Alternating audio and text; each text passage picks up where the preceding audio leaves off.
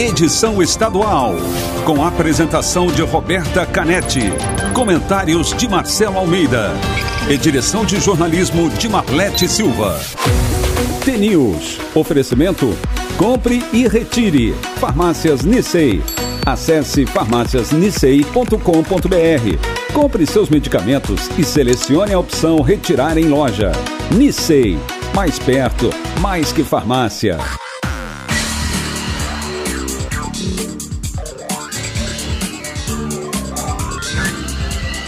News. Olá, são 7 horas e 15 minutos. Bom dia para você que está sintonizado na Rádio T, a maior rede de rádios do Paraná. Você acompanha agora as principais notícias do dia, participa da programação pelas redes sociais, Facebook e Instagram, é o T News no ar, ou então pelo WhatsApp 419 92770063. O TNews desta terça-feira, dia 10 de novembro de 2020, começa agora. Bom dia, Marcelo Almeida. Bom dia, bom dia, Roberta. Bom dia a todos os ouvintes do Tenis. Uma belíssima terça-feira. Já vamos entrando de alma T para você que está acordando na nossa. Acordando não, né? Já vem da, do Nego e entra agora no T-News. Alma T. O pensamento é o território mais protegido do mundo e ao mesmo tempo o mais livre. Só nós sabemos o que se passa por nossa mente. O pensamento não exige ortografia, pronúncia, sensatez. O pensamento não tem fronteiras, lógica, advogado de defesa ou carrasco. O pensamento é zona franca, terra de ninguém, um lugar onde sempre há vaga. O pensamento é o único lugar onde ainda estamos seguros. É onde nossa loucura é permitida e onde todos os nossos atos são inocentes. Marta Medeiros. Concordo plenamente. Você concorda? É lindo. Permanente. Completamente. Completamente. Completamente. Já vou Muita te mandar gente... para não puxar minha orelha. Muita gente já está dando bom dia, participando por aqui. Hoje a gente vai começar falando sobre uma notícia que saiu ontem à noite e que está é. todo mundo com muita atenção voltada à questão das vacinas, né? tem toda essa polêmica envolvendo a Coronavac. E a Anvisa, a Agência Nacional de Vigilância Sanitária, informou ontem à noite que determinou a interrupção do estudo clínico da Coronavac no Brasil depois de uma ocorrência de evento adverso grave. A Coronavac, vamos lembrar, é aquela vacina que está sendo desenvolvida pela chinesa Sinovac e produzida no Brasil pelo Instituto Butantan de São Paulo.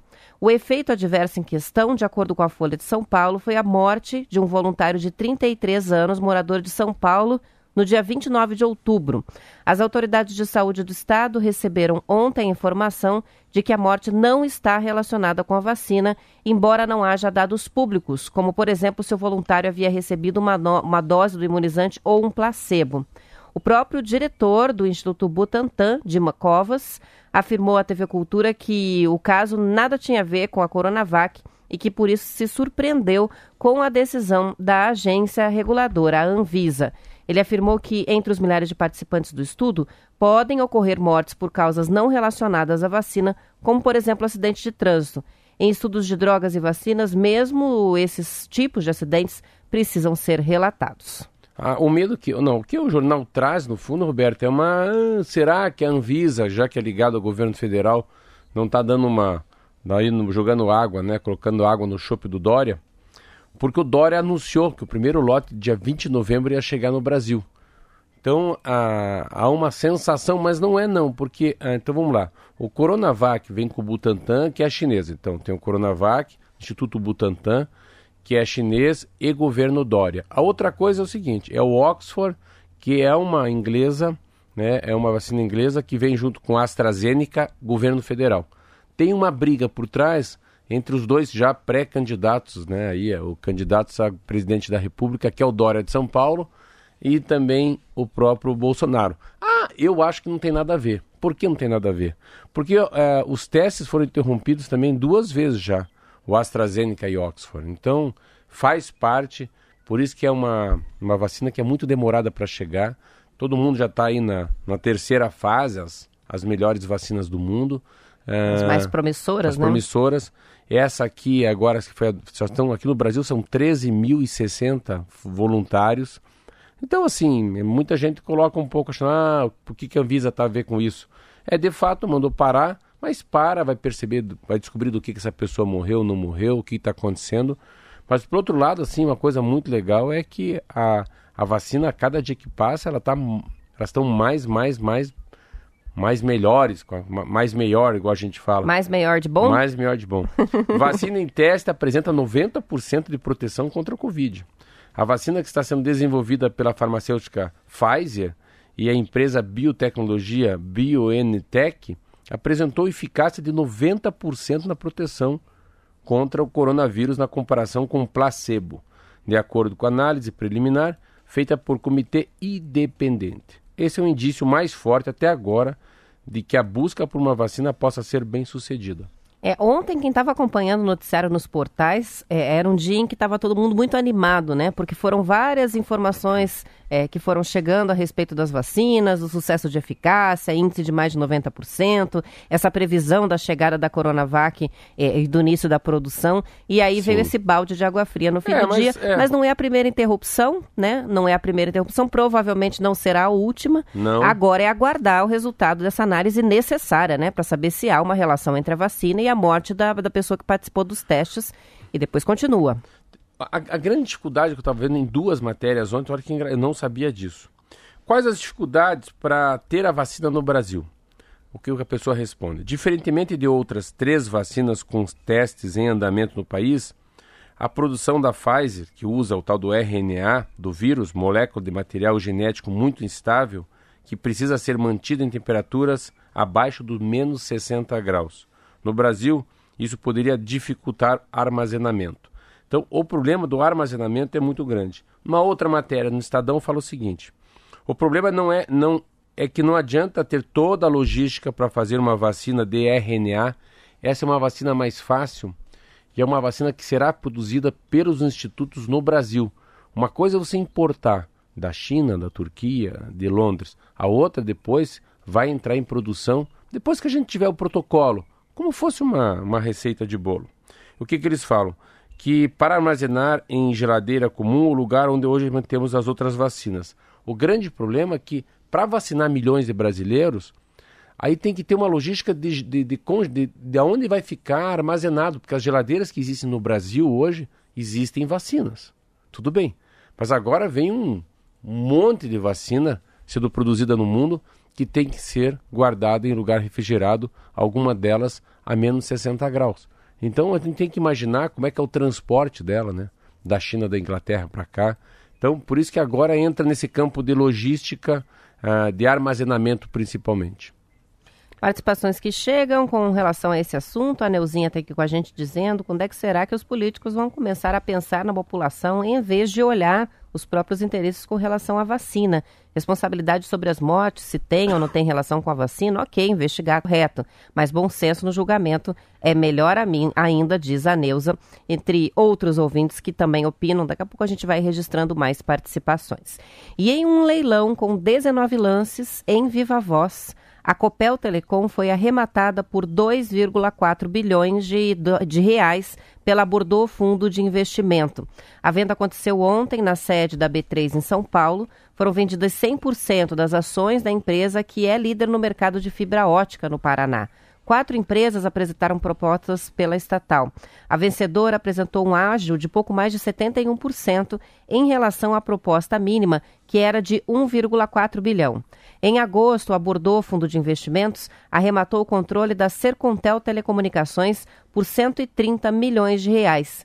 De acordo com o diretor-geral da Copel Telecom, Wendel Oliveira, a estatal continua prestando serviço até que a transferência seja finalizada e que os funcionários sejam incorporados por outras áreas da Copel.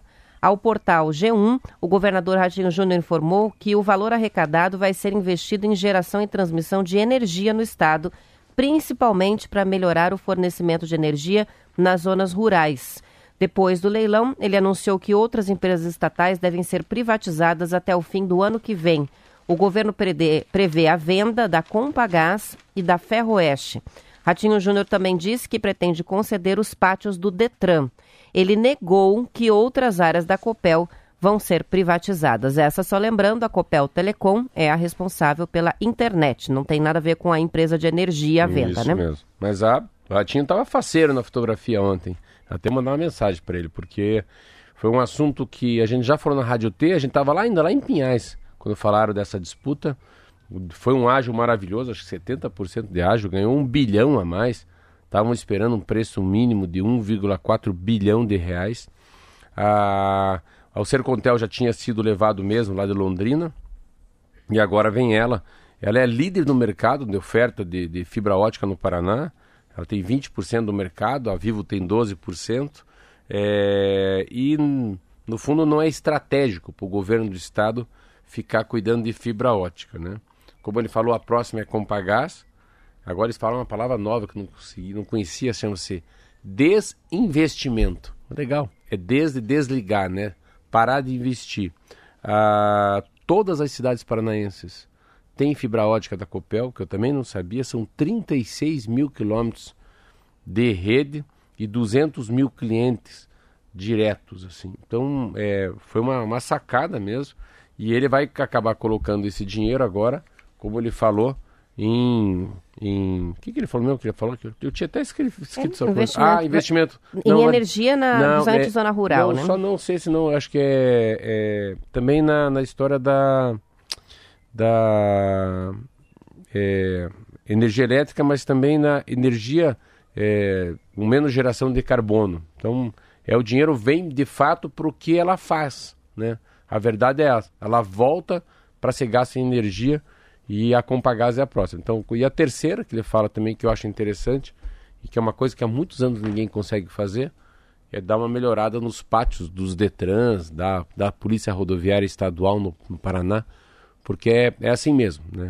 Às vezes as pessoas acham que a, a terceirização dos pátios do Detran é importante, mas as pessoas falam, nossa, como tem carro no pátio. Não é, que tem os carros, atrás de um carro tem um casamento. E às vezes tem, separa da mulher, tem bloqueio judicial. Então, carro no Detran tem dois problemas: bloqueio judicial, judicial e bloqueio administrativo. Então, tem vários carros, milhares de carros que não podem ser leiloados porque tem um bloqueio na justiça, porque o dono morreu, a mulher brigou com o homem e quer aquele carro para ela. Então, os carros não estão livres, como as pessoas acham, para ser leiloado. E carro não pode ser leiloado assim também. Tem que dar um tempo de carência para ver se a pessoa consegue reunir grana para tirar do pátio. Para conseguir resgatar, né? O Osni participa com a gente dizendo o seguinte: poderiam destinar este, ou parte, né, destes valores aí com a privatização das empresas paranaenses às empresas paranaenses de energia fotovoltaica com juros subsidiados, gerando mais renda e emprego no setor e desafogando e aliviando investimentos do Estado. Também poderia financiar pequenos agricultores para a geração da própria energia rural. É, é uma intenção deles. Eu li isso ontem. É uma intenção mesmo. A, a votar é, a energia pelos raios solares. É uma. Vamos ver o que vai acontecer. Ele não pode também, né? O governo não pode colocar esse dinheiro em outro assunto que não seja o assunto core, né? O business dele, né? Que é a energia. São 7 horas e 28 minutos. Pessoas que tiveram a Covid-19 e ficaram com sequelas não estão encontrando ajuda no serviço público. No protocolo de atendimento estabelecido pelo Ministério da Saúde, ainda não há menção aos casos de sequelas, o que estaria prejudicando o atendimento. Segundo uma reportagem da agência pública, as queixas mais comuns entre os pacientes já curados de Covid são falhas de memória, fadiga, falta de paladar, deficiência, deficiência de olfato e alterações de humor. Um dos estudos pioneiros sobre o assunto, do Hospital Policlínico Universitário Agostinho Gemelli, em Roma, na Itália, indicou que apenas 13% dos pacientes não apresentam sintomas persistentes depois da cura da Covid. Do restante, 32% tiveram um ou dois sintomas e 55% mais de três. As sequelas mais persistentes entre os italianos foram a fadiga, 53%, dificuldade de respirar ou dispneia, 43%, dor nas articulações, 27% e dor no peito, 21%. Aqui no Brasil, as pessoas ouvidas pela reportagem contaram que, quando falam das sequelas, notam a desconfiança de parte da família, amigos e dos próprios médicos que dizem para que procurem ajuda psicológica. Segundo Carolina Marinho, professora de Clínica Geral da Universidade Federal de Minas Gerais e responsável por pesquisa sobre as consequências a longo prazo do coronavírus, as sequelas podem ser tanto pela ação do vírus quanto por conta da intubação ou ventilação mecânica, mas também podem ser o agravamento de doenças que as pessoas já tinham. No caso de pacientes que tiveram confusão mental, eles chegam a dizer que se sentiram pior depois de serem curados do que enquanto estavam combatendo o vírus. Enquanto não há diretrizes específicas para esses pacientes, cada município está estabelecendo a metodologia própria. A gente está ferrado.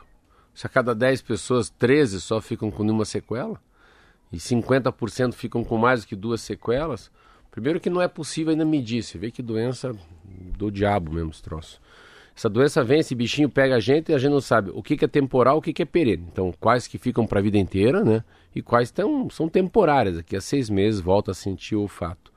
Os quatro que eu li que mais pega, rim, intestino, que não sabia, sistema vascular e cérebro. O cansaço, né? O cansaço e falta de ar é, é o mais comum. Por quê? Porque é uma redução de uma capacidade pulmonar que pode ser perene. Então o cara lá tinha. Tanto que a gente coloca aquele negocinho no dedo, para ver a oxigenação, 94, 96. Então o cara perde uma capacidade que ele perde, que aquilo não vai inchar mais, não vai, não vai, mais, o pulmão não vai voltar a ser o pulmão que era. Uma outra chama-se fibrose pulmonar. E uma matéria que eu li que é interessante, que você acabou de dizer, chama-se a lesão pulmonar induzida. A lesão pulmonar induzida é que quando você vai entubar o cidadão, é, você induz tanto ar que aquilo dá uma prejudica e traz uma lesão eterna no pulmão dele. Então, assim, fique imaginando essas pessoas com 90 e poucos anos que saem, né? Depois de... Não é um procedimento simples, né? Uhum. A intubação. E ainda na, na, no caso da Covid, a gente já falava isso disso lá atrás, né? As manobras que precisam ser feitas com a pessoa entubada, que precisa ser colocada de bruços para conseguir que o oxigênio Deve chegue no pulmão. Então, assim, também saem muito machucados, né? Os pacientes depois de passar pelo, pela, pela intubação. A gente tem que imaginar que, assim, é para sobreviver não é para viver. Nós temos que tirar essa pessoa da morte. Custa o que custar, vamos entubar, vamos fazer o que for. Esse é um intuito, isso que é a mão do médico, do enfermeiro, é salvar vidas. Depois tem a consequência agora que é muito maior do que a gente imaginava. Depressão, muito ansiedade. Eu falei que tenho um conhecido meu que eu sei, tá deprimido, tá ansioso. E a outra coisa que é isso, quem tinha a memória um pouco prejudicada, prejudicou mais ainda. E quem tinha uma capacidade de raciocínio que não era muito boa, perdeu. Então, assim, ela vai reduzindo tudo, Roberta. Ela vai tirando a pessoa. Então, esse dado é muito impressionante. Cada 10 pessoas, vamos lá, 13% só. Vamos fazer 100 que fica mais fácil. A cada 100 pessoas que tiveram Covid, 13 dessas pessoas estão de boa, voltaram a ser o que são. As outras 87 pessoas ficam com alguma sequela. Temporariamente, ou perenemente, que é para a vida toda. E vamos para os números da Covid. A Secretaria de Estado da Saúde atualizou os números da pandemia. Ontem foram confirmados 1.561 diagnósticos e 18 mortes causadas pela infecção no Paraná. Curitiba, que também não havia atualizado os números no fim de semana, informou 536 novos casos e 7 mortes. Os dados acumulados mostram que o Paraná está somando 220.500 casos, 5.419 pessoas que morreram em decorrência do novo coronavírus. Os dados nacionais continuam incompletos porque alguns estados alegam dificuldades para acessar a rede do Ministério da Saúde. Ontem, o coordenador dos estudos no Brasil da vacina Pfizer e BioNTech, o médico Edson Moreira, informou que a farmacêutica deve pedir o registro da vacina ainda em novembro, junto com o pedido para uso emergencial no país. A gente falou sobre a Coronavac, está aí a complemento, o complemento, né, falando sobre a, a vacina da Pfizer. Beleza. Os números estão aí atualizados, está dentro da média. A gente estava na expectativa de saber o balanço nacional, não teremos. Muitos estados não conseguiram os dados. O Ministério da Saúde mesmo não divulgou os dados é, da maneira como é feito todos os dias. Mas do Paraná mantendo tá uma média dentro do que a gente tinha nos últimos dias, né? 18 mortes, 1.561 diagnósticos. Vamos saber como é que fica o tempo com o Zé Coelho. Tempo e temperatura. Muito bem, Roberta, muito bom dia a você, Marcelo Almeida, aos amigos do Paraná. Susto em algumas cidades do Paraná. Telemaco Borba, na tarde de ontem, ficou sem energia. Houve quedas de árvores também, mas graças a Deus ninguém se feriu. Velocidade dos ventos chegaram aí a 70 31 km por hora. Segue um alerta para o dia de hoje, válido para todo o estado do Paraná. A chuva ganha força, risco de granizo e pode ocorrer ventos fortes também. Curitiba, agora pela manhã, não tem previsão de chuva, mas à tarde, temperatura na casa dos 15 graus agora pela manhã. À tarde chega aos 21 graus, com 34 milímetros de chuva. Chove forte em Maringá também, mínima 20 graus, máxima 26 graus. Ubiratã, mínima 17 graus, máxima 23 graus com chuva. Jaguariaíva, previsão de chuva mínima 16 graus, a máxima chega a 29 graus. Guarapuava, o sol pode até aparecer, mas vem a chuva mínima 16, máxima 24 graus. Previsão que a chuva se estenda até sexta-feira. Roberta. Obrigada pelas informações, é Coelho. Só atualizando, não havia previsão de chuva para Curitiba, choveu de manhã. mas choveu de manhã. Está chovendo ainda, uma chuva fraquinha, mas está chovendo em Curitiba agora. E a previsão era, não era é, de mas chuva. É muito legal essa previsão de chuva para o Paraná, porque ah, eu estava lendo ontem o Globo Rural, meu Deus do céu. Esse ano vai ser o ano que a safra vai cair, hein? Essa, essa falta de chuva já está sendo sentida, muito sentida, principalmente no norte e na, no oeste paranaense. É, tá todo mundo de olho na falta de chuva e ontem os contratos futuros da soja negociados na Bolsa de Mercadorias de Chicago, a mais importante para produtos agrícolas, fecharam com os preços em alta. Segundo o canal Rural, os motivos da alta são a demanda firme pela soja americana e a preocupação justamente com o clima seco no Brasil. Enquanto isso, os países vizinhos recalculam o tamanho da próxima safra de trigo. Na Argentina, fortes ondas de calor, pouca chuva e geadas prejudicaram o trigo. A safra prevista era de 20 milhões e meio de toneladas, mas agora já se fala em 16,8 milhões. Problemas semelhantes vem enfrentando o Uruguai e o Paraguai. Hoje o IBGE vai divulgar o primeiro prognóstico da safra 2020-2021, que já leva em conta a estiagem no sul do Brasil. É, a semeadura muito tardia da soja no, no Paraná, né, por causa da, da baixa umidade, pelo menos assim, da, da terra. Então, eu estava lendo isso que é. Eu, eu não sou. Do, a gente é de Curitiba, quem está no interior deve saber. Eu vi uma matéria onde que fala que o plantio define 50% da produtividade. Então, é a importância da.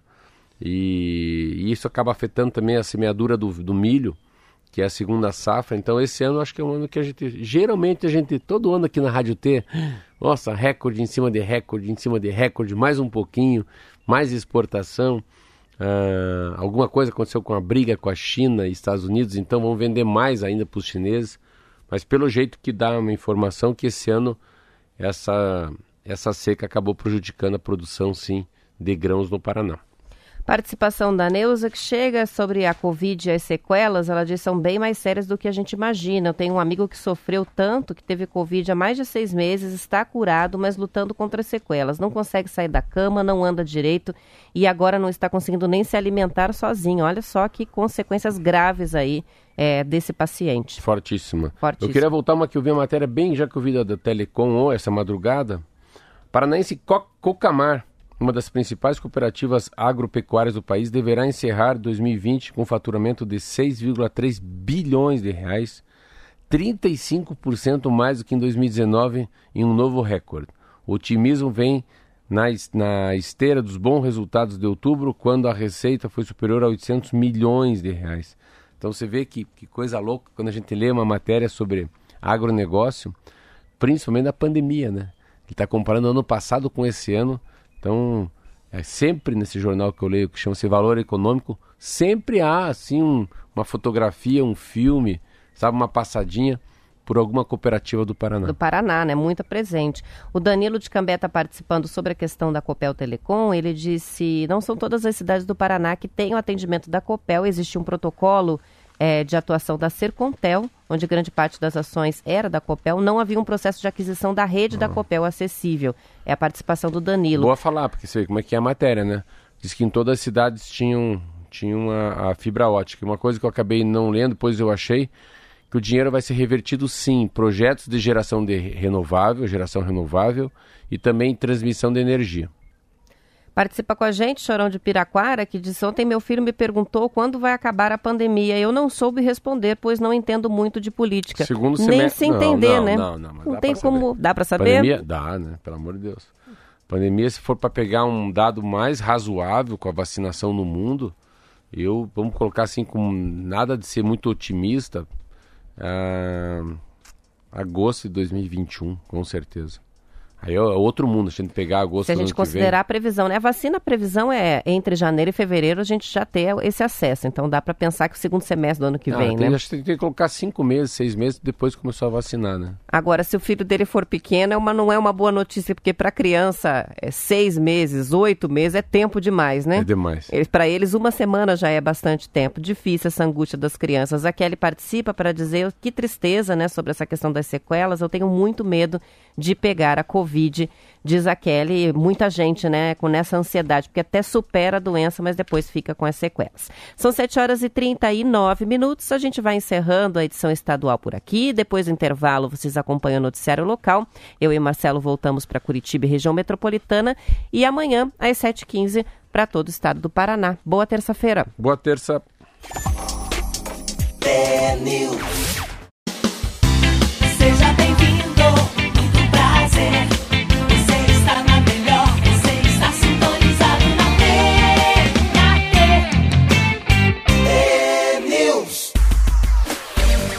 São 7 horas e 44 minutos. Uma reportagem do Estadão mostra que a organização criminosa Primeiro Comando da capital está construindo uma rede de empresas de prateleira para ganhar contratos públicos e se infiltrar em administrações municipais do Paraná, São Paulo e Minas Gerais. Empresas de prateleira são CNPJs formalmente constituídos, mas que não têm nenhuma atividade.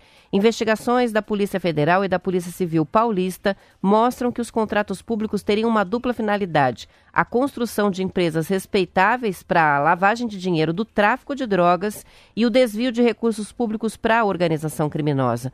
O PCC estaria criando empresas do tipo organização social que é o novo nome usado para as organizações de utilidade pública que prestam serviços, especialmente na área de saúde.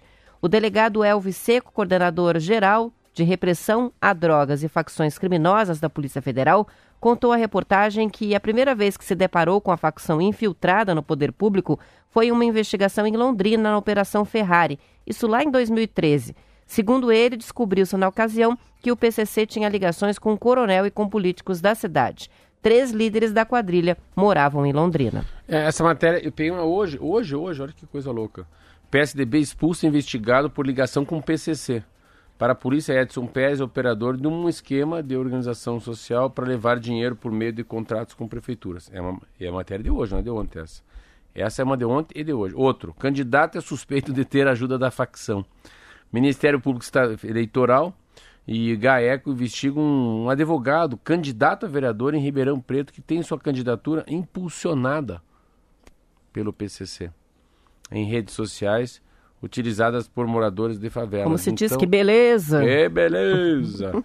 no fundo, o que eu estava lendo é que, assim, primeiro que não é, não é o traficante, não é o bandido, mas são pessoas que são amigos de pessoas do PCC. Então, então é o vereador que está pegando um dinheirinho para impulsionar as redes, o outro tem um primo que é chegado no PCC.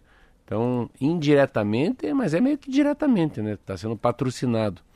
Mas o que dá para entender também é que a Polícia Federal, o GAECO dos seus estados, o Ministério Público Eleitoral, todo mundo está de olho nisso. Então já é uma, uma boa, né? Já perceberam, já perceberam quem é quem, já estão expulsando, porque é muito mais fácil agora você acabar, você perseguir, né, Roberto? Você ficar analisando como é que chega o dinheiro numa campanha.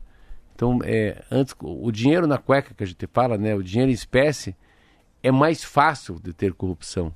Mas o, esse dinheiro eletrônico, essa, essa troca de mensagens, né?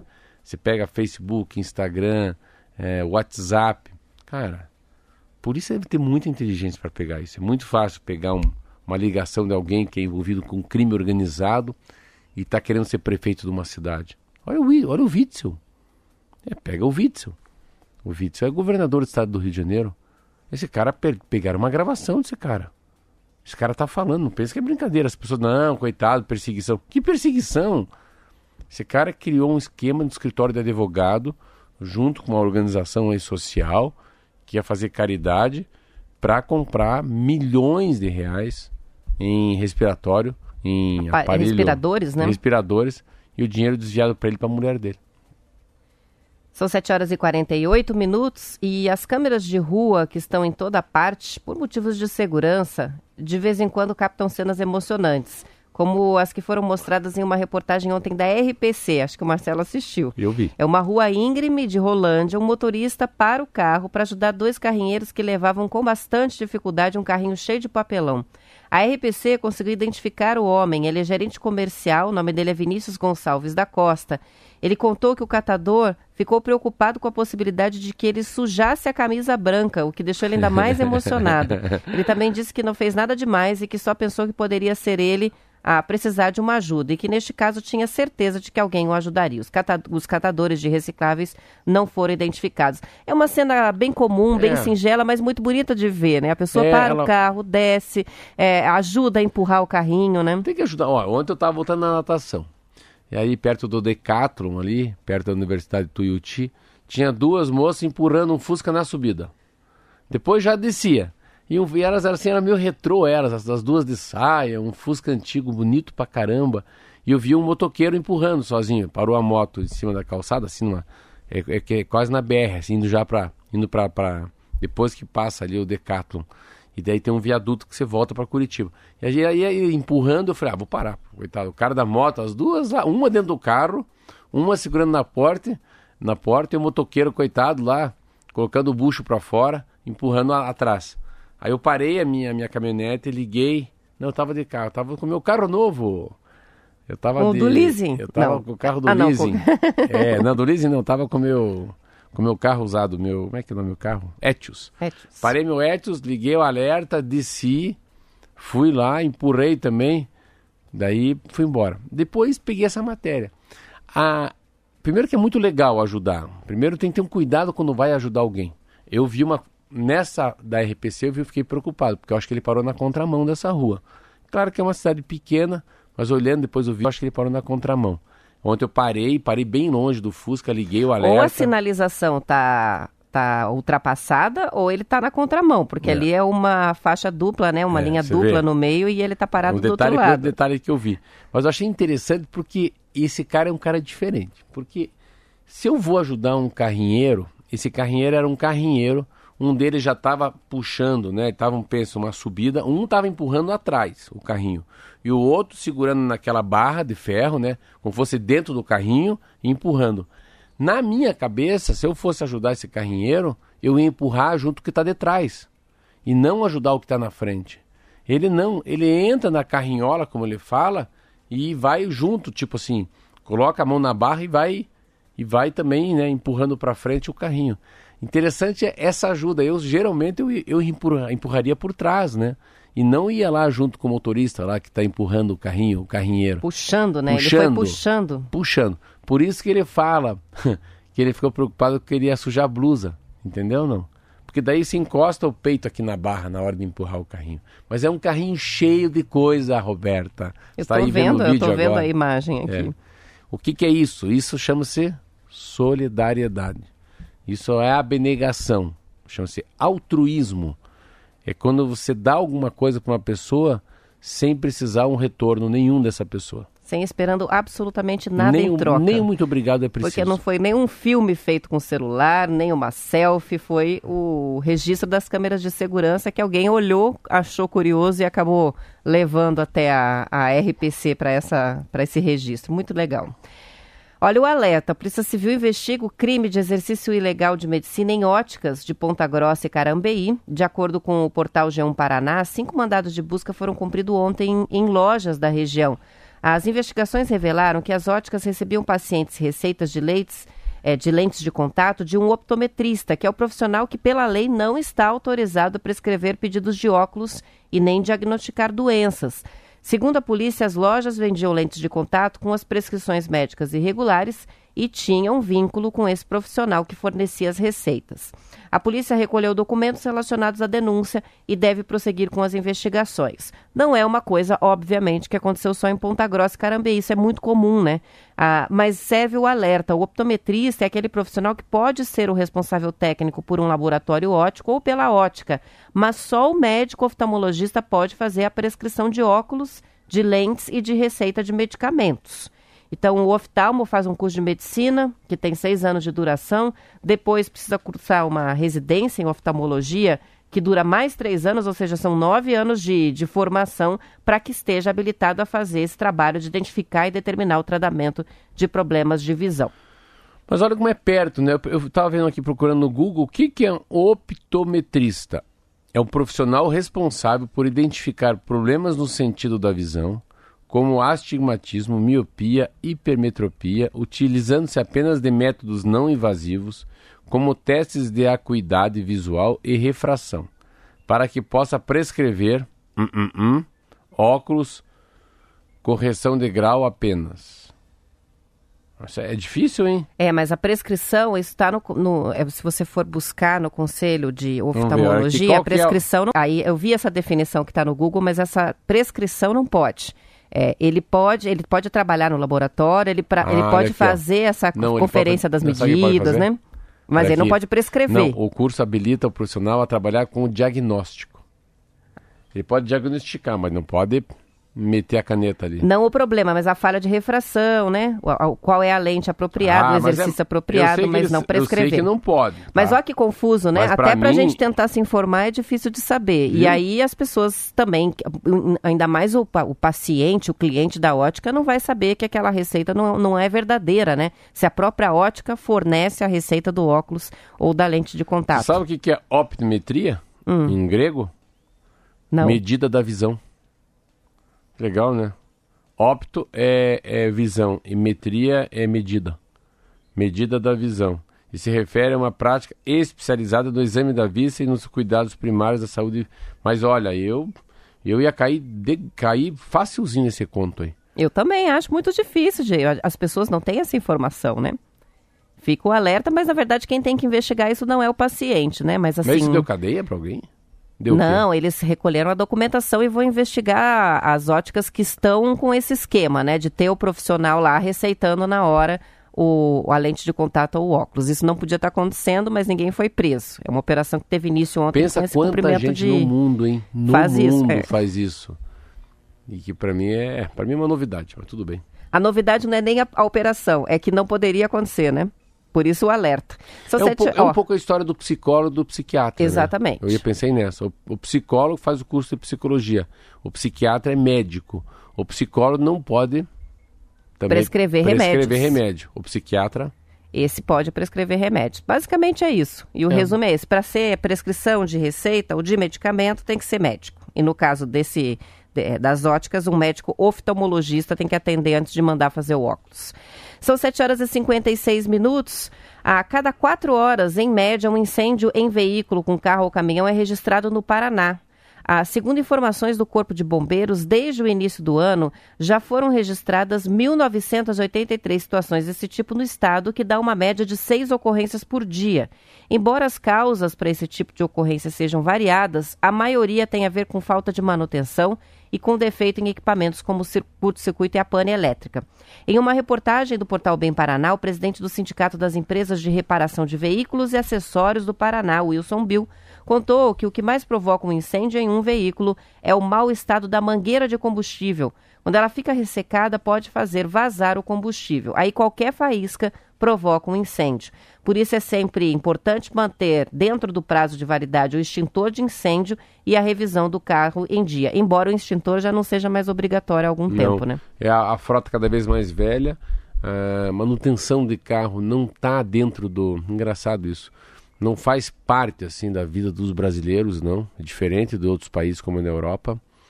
A gente tem que sempre imaginar, vamos pensar numa frota grande, Roberto, é uma frota muito antiga, uma frota muito velha, a frota do Paraná, por incrível que pareça.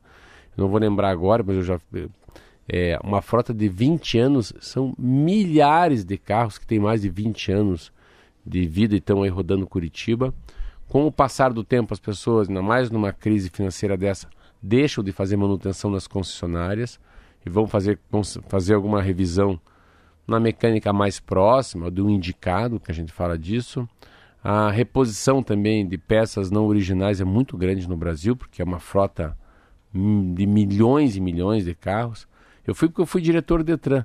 Carro é um negócio muito louco, cara, um negócio muito louco. É um negócio louco. Eu comprei um Etios usado. Daí eu vi, hoje mandei trocar o pneu. Então é uma geração de emprego, de coisa, de manutenção. Mandei trocar o pneu e mandei ver como é que faz para transferir o veículo. Aí o banco ali, eu, eu gosto de um banco de couro, que daí não, não esquenta nem no inverno nem no verão. Então o cara do banco de couro vai ganhar uma grana comigo. O cara do, do pneu Michelin vai ganhar uma grana comigo. No Detran vou ter que deixar uma grana também. Depois vou fazer um tapete, que eu gosto, não gosto de tapete de borracha. Eu gosto de tapete assim, que está escrito Etios, essas frescuras. Então o cara do tapete também vai ganhar. Então o automóvel tem tudo disso. Então o automóvel, com pouca ou com baixa manutenção, é um grande, assim, é um grande vetor de geração de emprego. E de, também de divisas de dinheiro, né? É a troca, é o escambo, né? Eu troco um pneu, o pneu velho vai para algum lugar, aí hoje eu, né, o documento, o cara do Detran ganha mais um pouquinho de serviço, porque vai chegar o Etios lá com o Márcio. É muito louco isso, né? Envolve aí, muita gente, né? Uma cadeia bem grande. É, eu acho que assim, o carro tem um tem uma tem uma o carro tem queira ou não queira, o carro tem uma, um, um lugar na sociedade muito louco assim, né? Você vê, eu nossa, eu vim muito rápido para cá hoje, tá todos os sinais abertos, vim de boa, vim ouvindo a Rádio T até a hora que começou blá blá blá. Então o carro, você ouve música, você se sente confortável, né? Não tá, não chove dentro. Vamos parar para pensar nisso, né? o ar-condicionado ligado para quente ou para frio. O carro é uma invenção muito louca. E é isso, né?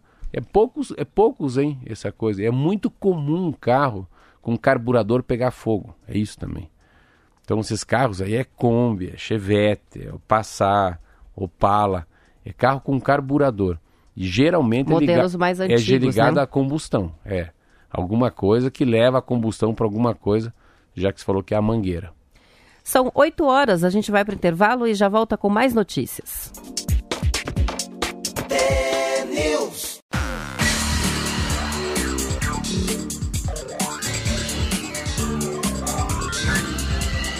News. São 8 horas e 1 minuto. O desembargador José Laurindo de Souza Neto foi eleito ontem à noite presidente do Tribunal de Justiça do Paraná para o biênio 2021-2022. Ele recebeu 74 votos. A segunda colocada é a desembargadora Lídia Maigima, que teve 42 votos, e foram três votos em branco e um nulo. A primeira eleição inteiramente eletrônica do TJ foi organizada pelo Departamento de Tecnologia da Informação e Comunicação e também pela Comissão Eleitoral do Tribunal de Justiça. José Laurindo de Souza Neto nasceu no dia 5 de maio de 1960 em Curitiba. Ele é bacharel em Direito pela Universidade Católica do Paraná, turma de 88.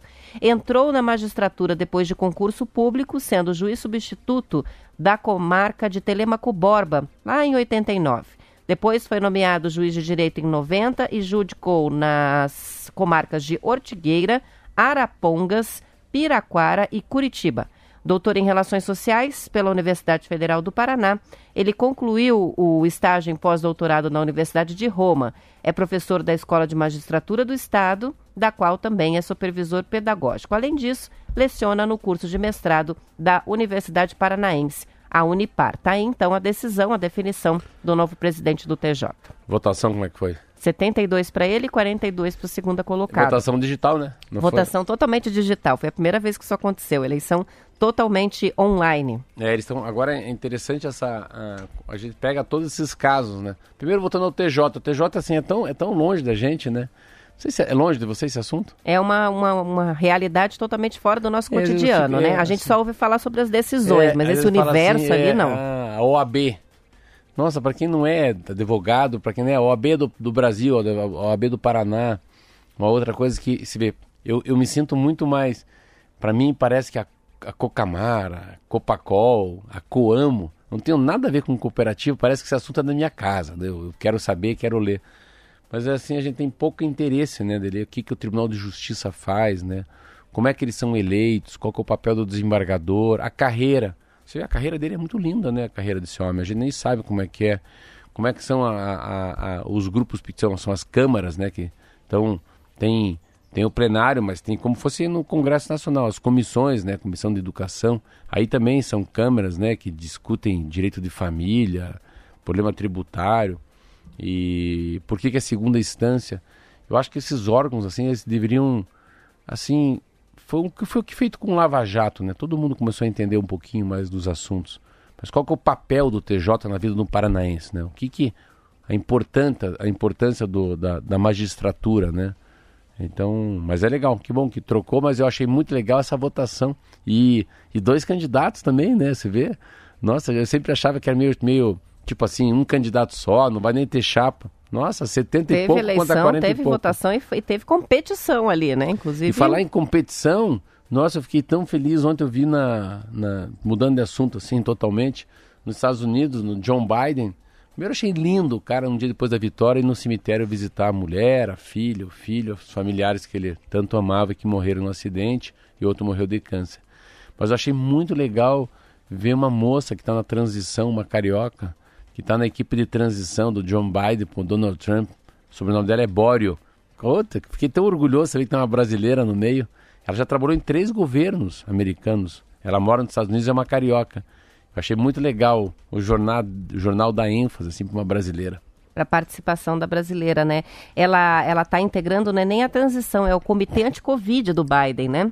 É uma pesquisadora, assim, inclusive já já tinha se posicionado, já havia se posicionado sobre uma porção de questões, a questão da É o cloroquina. primeiro, eu tenho- mas, mas assim, porque ela, ela vem trabalhando nesse assunto pandemia. E, e é o primeiro assunto da pauta é pandemia. Então, o que, que eles vão E é fazer o mais urgente, frente? né? É de ser- das urgente. primeiras ações que precisam ser resolvidas. É a Luciana Bório, né? Que, que você citou aí o nome dela, e que está em todos os jornais, a médica que trabalhou já nas gestões do Bush, do Obama, do Trump, e agora está nessa, nesse comitê anti-Covid Covid do, do Biden. É muito B. Muito bem, é. 8 horas e 6 minutos. Ah, o Bem Paraná está trazendo uma matéria que mostra, Marcelo, que a movimentação nos shopping centers do estado teve uma verdadeira explosão no último mês, ao ponto de ter sido, entre todas as unidades da federação, a, o que registrou o Paraná o maior aumento no consumo e na circulação de consumidores dentro dos shoppings. Os dados foram divulgados pela Sem Parar, que é a empresa do, do grupo Fleetcor, que trabalha com pagamentos automáticos no Brasil. Em outubro, segundo a companhia, a movimentação nos shoppings do Paraná teve um aumento de quase 39% em relação ao mês anterior, o que deu ao Estado a liderança isolada em relação ao crescimento na movimentação. Bem à frente do segundo colocado, que é São Paulo, que teve uma alta de 29% no mesmo período. No país como todo, o mês de outubro registrou ainda crescimento 23 vezes maior do que abril, que foi o auge do isolamento social. É difícil olhar percentual assim, É, você está é- comparando com todo mundo dentro de Não, casa, na quarentena Não, e mas agora, você né? está comparando ali é outubro desse ano com outubro do ano passado? ou- Não, esse aumento com relação à, à pandemia é 39% em relação ao mês anterior. Então, assim, É, já estava sendo registrado um crescimento, mas esse último mês de outubro, assim, que foi que todo mundo voltou É, mesmo mas a não voltou, frequentar é os nada. shoppings. Mas é nada. Perto do que era antes, com certeza É, não. Continua sendo nada perto de fevereiro. Se é 40%, sem pensar isso, tudo bem. Um mês, pa- cada mês tem menos gente. Cada mês que se aproxima do Natal tem mais gente porque a pandemia está mais longe. Não é assim, 40%, mas assim, a, a o inteligente era fazer assim, quantas pessoas andam menos no shopping do que fevereiro de 2020, entendeu? Não? A gente tinha que comparar com janeiro e fevereiro antes da pandemia. Mas ah, uma outra coisa que se pega um shopping igual o Parque Barigui, tem que tomar um cuidado, sabe por quê? Porque dentro do shopping agora tem mercado. Então não é que a pessoa vai no shopping, a pessoa vai no mercado e passa pelo via fácil. E o mercado ficou aberto direto, né? Pelo menos ali no, no shopping, porque é atividade essencial. Então, acesso aberto, mas só para ir no supermercado. Se, se, se esse- se essa pesquisa for feita no Parque Barigui, já furou. O cara não vai comprar camiseta, o cara vai comprar é É, eles estão calculando também o índice de isolamento social, né? E aí a, a matéria está contando aqui que esse, que antes da pandemia, nos dias úteis, o índice de isolamento, que é quantas pessoas ficam paradas dentro de casa, girava em torno de 25% no estado. Aí a gente teve o crescimento desse índice de isolamento por causa da pandemia, por causa da, da, É, da- da lockdown, quarentena, né?